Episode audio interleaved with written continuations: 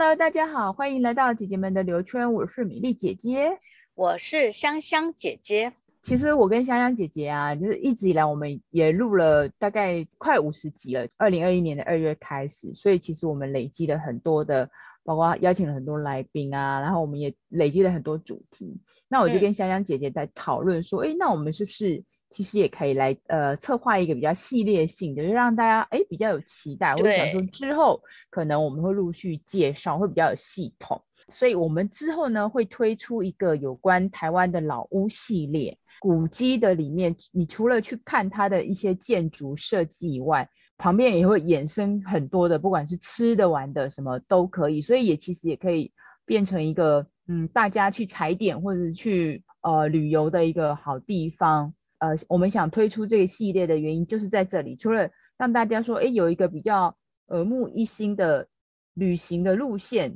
跟推荐以外呢，就是也呃也可以知道说，哎，其实。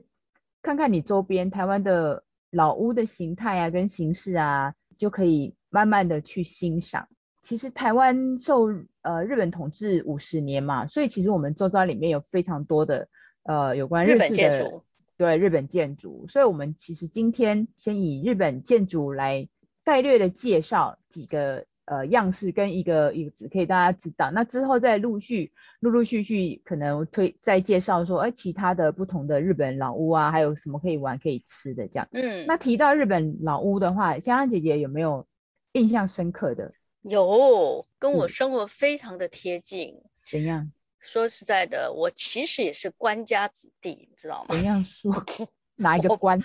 官呢，就是电插官。哦。哦，你是警警察子弟哦？没错，我爸可是官窟呢。哦、然后在那个屏东、嗯、那时候呢，事实上，呃，警察人员呃，其实也因为职务的关系，也调动来调动去。那你刚刚有说到那那个日日据时代的时候，其实警察，尤其警察厅呢，他们的其实都会配有官舍。所谓的官舍就是那种合适的那个宿舍嘛、嗯。所以你曾经住过日本房子啊？对啊，就是日本宿舍啊，哦、就是警察局旁边的宿舍，哦、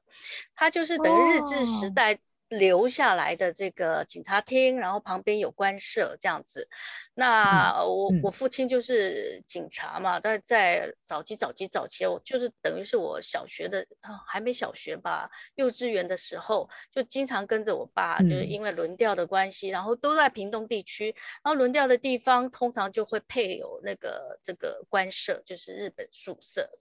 呃，那个也是前后都有小庭院，就是有前前后院就对了，嗯，有前后院，然后那个建筑呢，通常都会稍微。抬高起来，就是他们那种日本树呃日本建筑的那种格式，稍微台阶抬起来，嗯、好像就下面它不会直接是那个直接接地。那里面呢，睡觉的地方、嗯、通就是主卧室呢，通常就是通铺，然后呃榻榻米的形式。嗯、那当然有有配备的厨房，嗯、然后这个一般的小客厅这样。所以你们是一栋的，还是跟人家连在一起的？如果我研究起来呢，它比较像是所谓的二户建，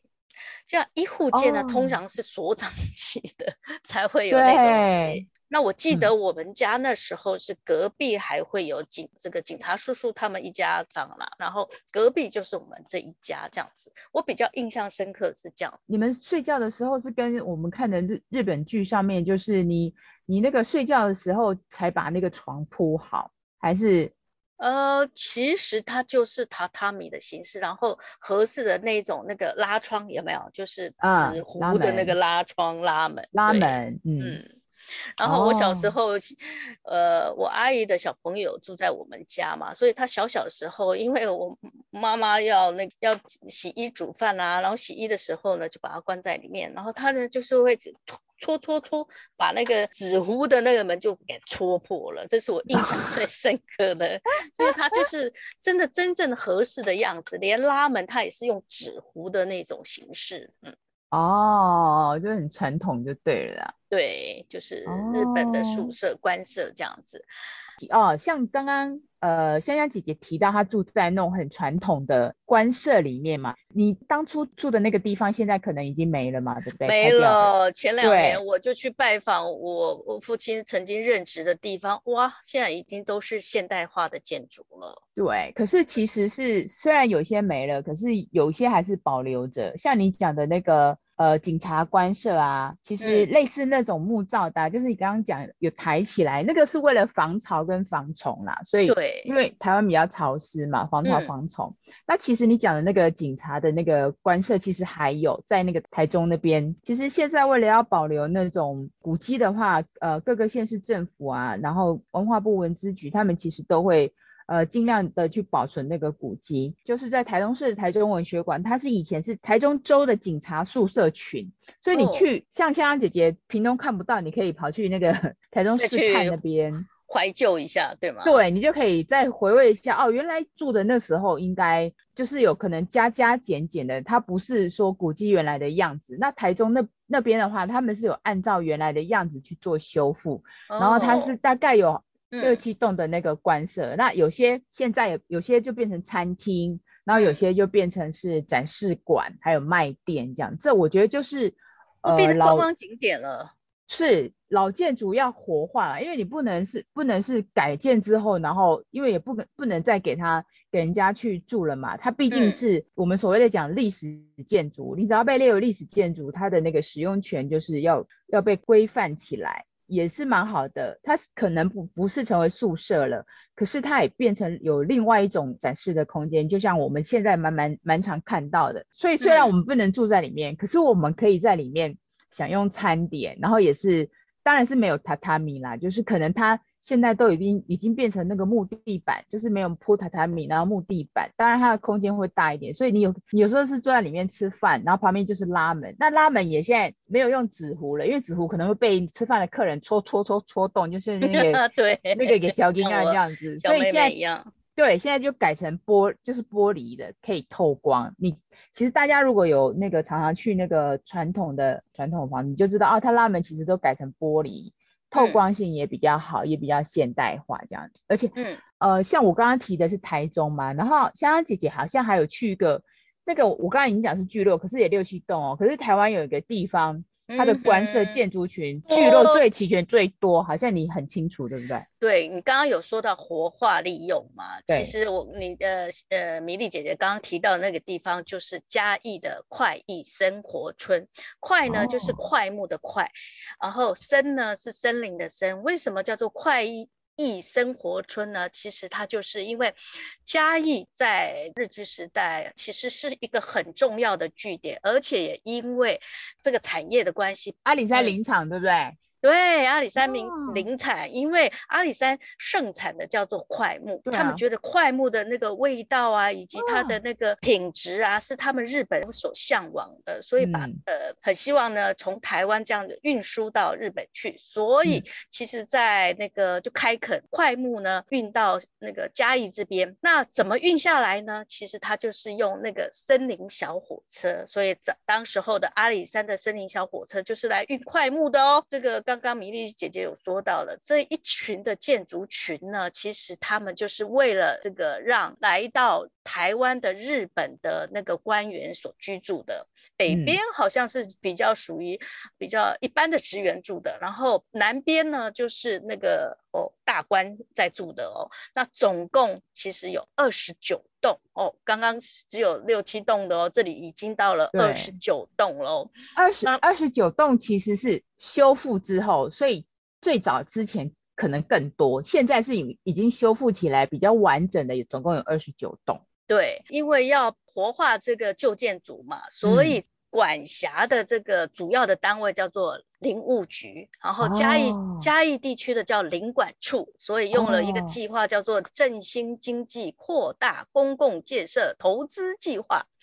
哦，这个叫做所谓的 BOT。如果呃经常有有有知道说民间投资跟政府合作的，其实对 BOT 这三个字应该很可以理解。就嗯，嗯，嗯，然后呢，这个快木的这个建筑群呢、啊。它其实最主要就是嘉义的这里哈，最主要是要彰显这个它是林业文化的历史价值，就是嗯嗯，阿里山上的快木，然后嘉义为什么变成这个呃四大名都，然后它的林业的历史呃如何这个把它变成一个观光景点的形式嘛，所以他们在入口的地方呢，就有一个很明显的意象。就是，哎呦，我有去过，好大一个，它是三根的这个阿里山的红桧原木，哦、嗯，它还有为了要彰显这个历史悠久，它的广场你有没有注意到？它其实是一个原木横切的年轮，就是树木的年轮哦，哦你知道有多呃多少年历史吗？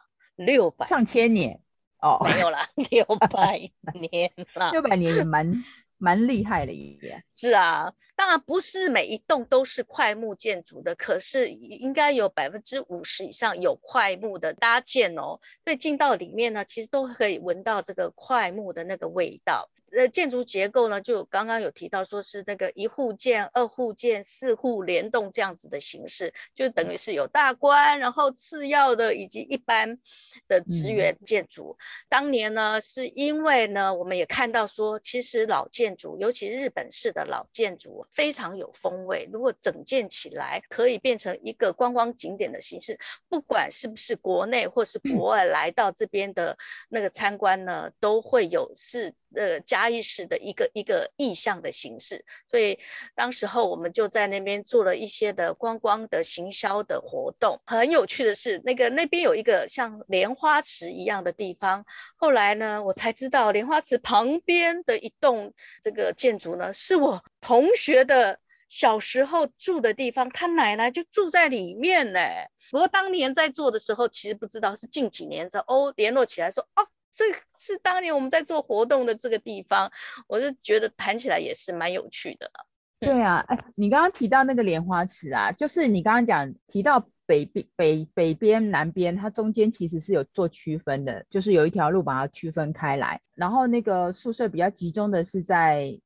哎，是在好像是在南边那边，就是有包括可能有独栋，包括厂长室啊，就是嗯呃林场的厂长室，就像你刚刚讲的，它有独栋的。刚刚提到就是有那个一户建、二户建，还有那个呃四联栋，它那边其实有到八联栋。哦，到八联栋，这我有到八联栋，对对对。嗯、然后这个当然听起来就知道说，哦，独栋的可能是给就是就是厂长就是最大的官嘛。那嗯呃四联栋或八联栋可能就给那个一般来出差的一个职员或者是单身呃职员去住的，所以是会有联动，所以他他们是没有那个浴室，但他就只有一个可以睡觉的地方。那你洗澡就要到外面的澡堂这样子。嗯、那那个香香姐姐有提到，就是哎有分等级，对不对？这样一个你就可以知道说，他们那个时候这边就可以跟大家解释说，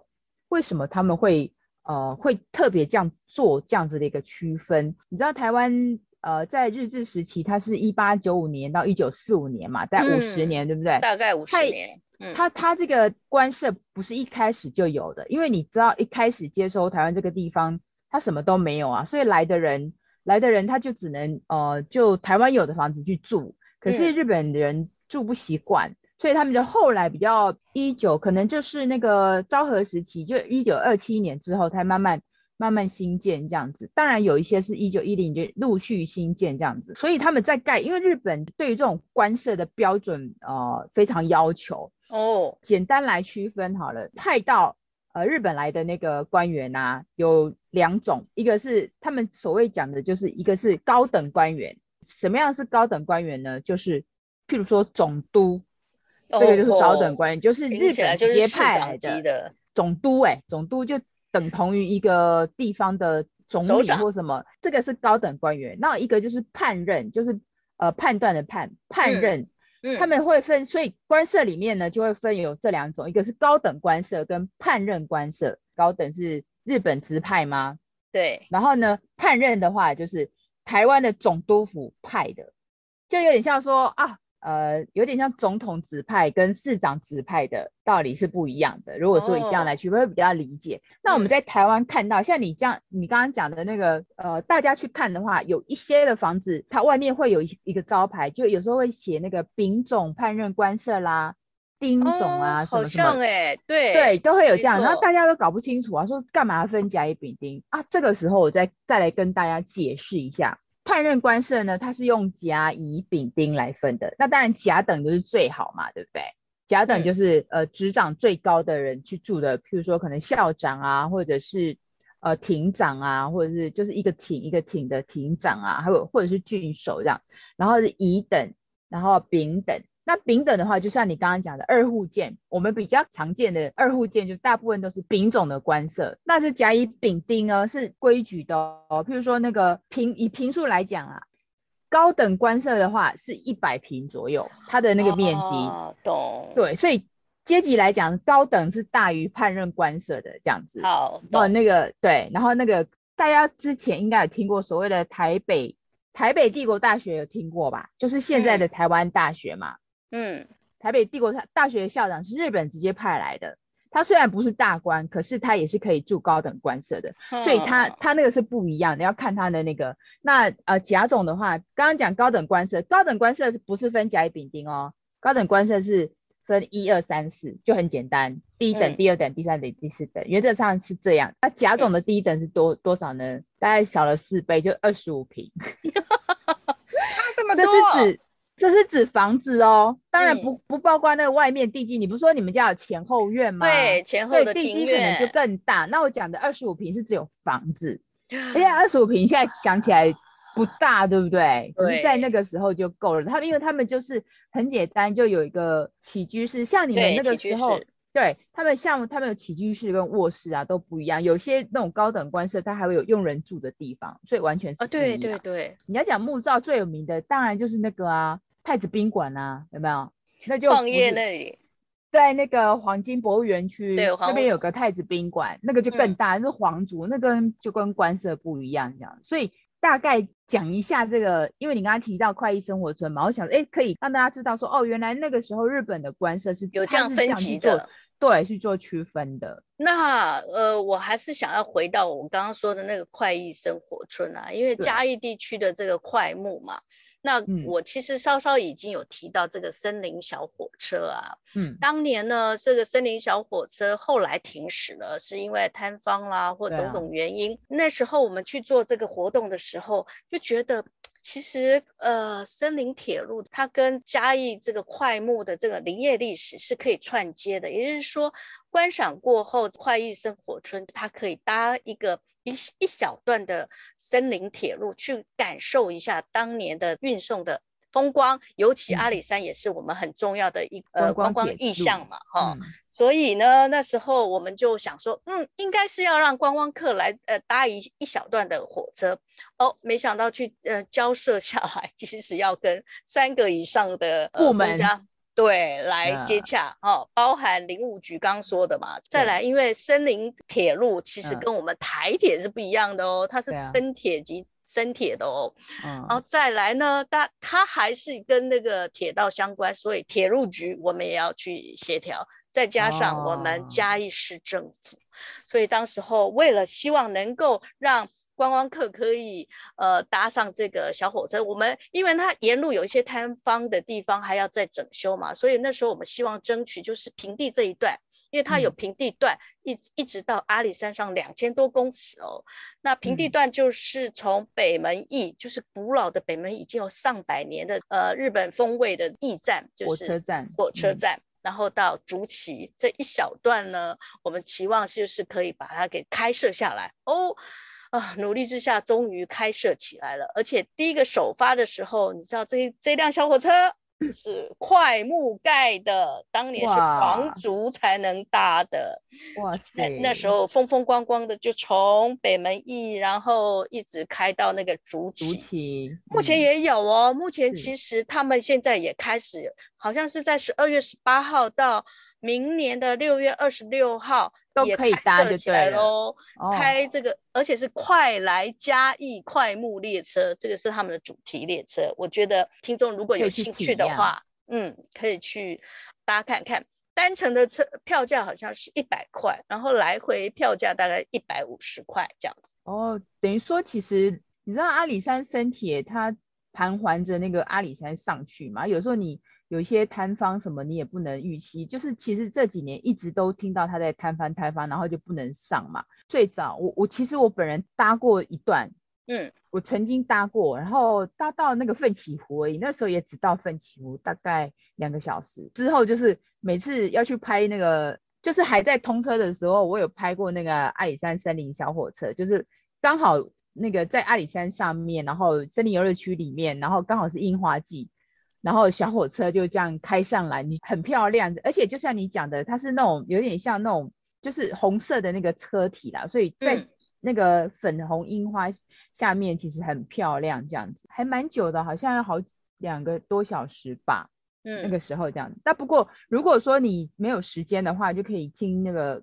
呃听香香姐的建议，就是你可以搭，其实从北门驿就是北门车站到竹崎这一段。其实我觉得做个体验也可以，你就可以知道哦，原来以前阿里山森林铁路原来就是走这样的一个路线去做的这样子。那你刚刚提到那个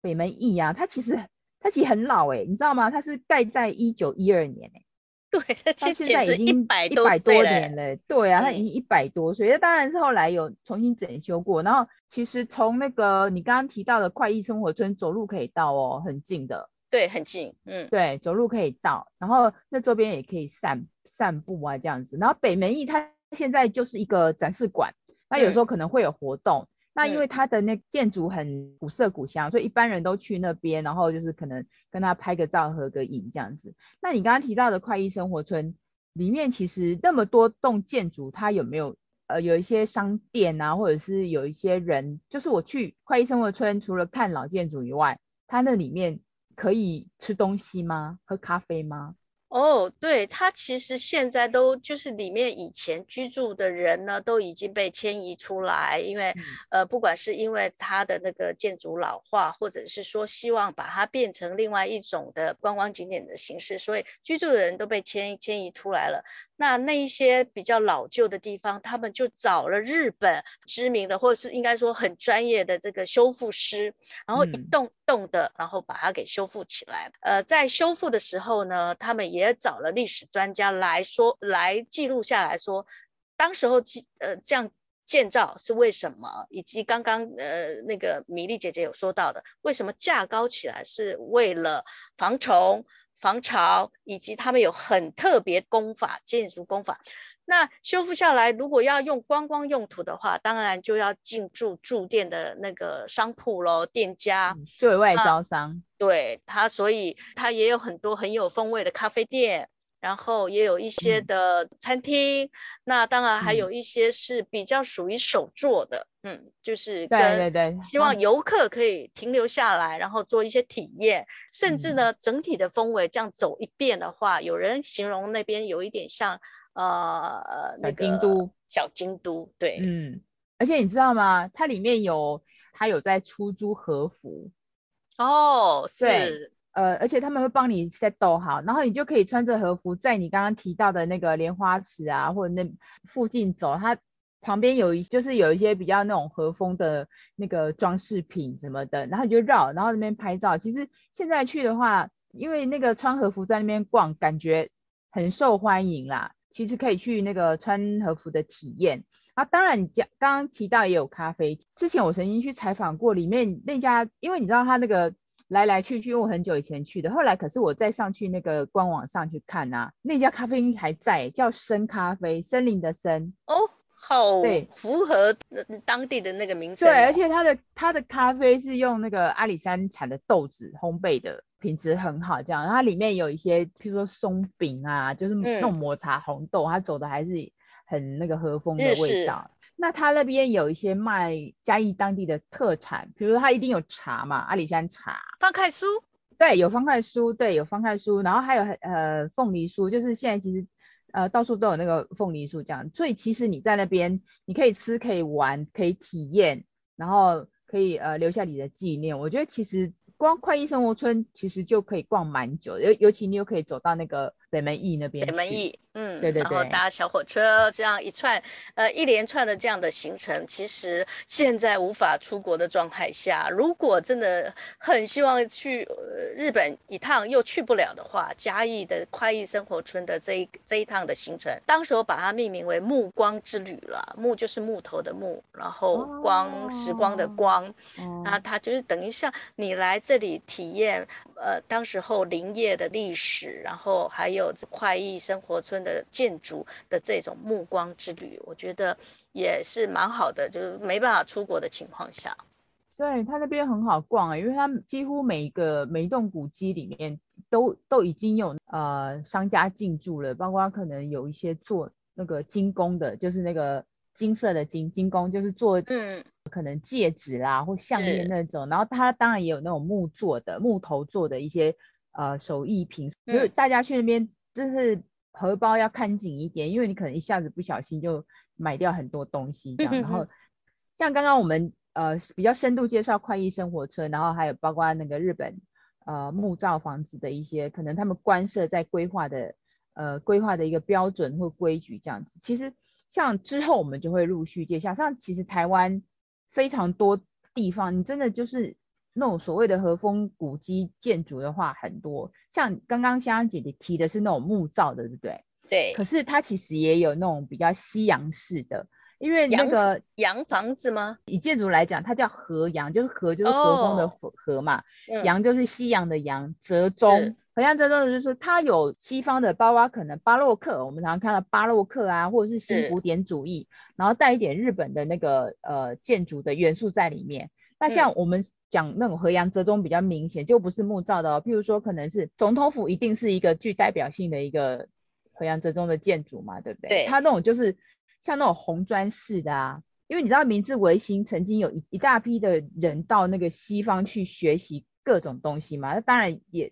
就是有一些那个设计师、建筑师就到英国或德国学了一点回来。可是他在日本呢，我觉得就可以讲个小秘辛，就是他们可能在日本。没有办法发挥，就是一些年轻的人。那那个时候，台湾刚好需要这一批呃建筑师，所以他们其实就把台湾当做他们大展宏图的一个地方。光台北市就非常多了啦，车站其实也是，你知道吗？像台北车站那个就没了。我们要看到日治时期盖的车站，就是呃现在还可以看到有在运作的哦，是新竹车站。新竹车站就是日治时期盖的哦，哦，对不对？然后还有那个。而且它现在还在运作哦，你就是其实你你进到新竹车站里面，你是进到一个百年古迹里面去搭车的，啊、对，是，那就是也有一些呃老的车站，它被当成古迹保留下来，就是像台中火车站，台中火车站最近其实是还盖了一个比较新的那个，就是刚完成没多久，那可是他们也把那个老的台中火车站还没有拆掉，它就保留，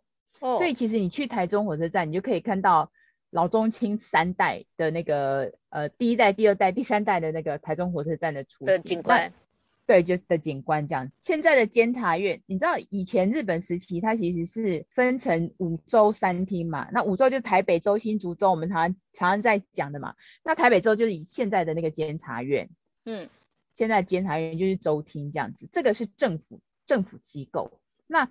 呃，还有另外一个就是大家比较常常去观光景点看到就是，譬如说神社，神社也有嘛，对不对？还有那个武德殿，这个是大家比较就是，哎、嗯，有时候去看就会比较知道。这个其实之后我们都可以陆续来介绍，陆续来介绍。可以稍微提一下，就是武德殿，他们就是以呃警官或军官那个呃练习那剑道或柔道的地方。台湾的武德殿也已经陆续在推课程，所以你也可以在那个地方学到剑道跟柔道。就是他们也有在，嗯、等于说回复到以前，呃，在这个地方是真的在做学习柔道跟剑道的。那这些地方我们可以，哎，也可以之后慢慢再呃跟大家来分享，就非常的精彩。好哦，今天的那个老屋的系列，香香姐姐介绍非常的详细，然后就是而且也了解说快意生活村那边其实是一个值得去参观跟旅行的地方。那我们今天分享到这里。OK，好，拜拜，谢谢大家，拜拜。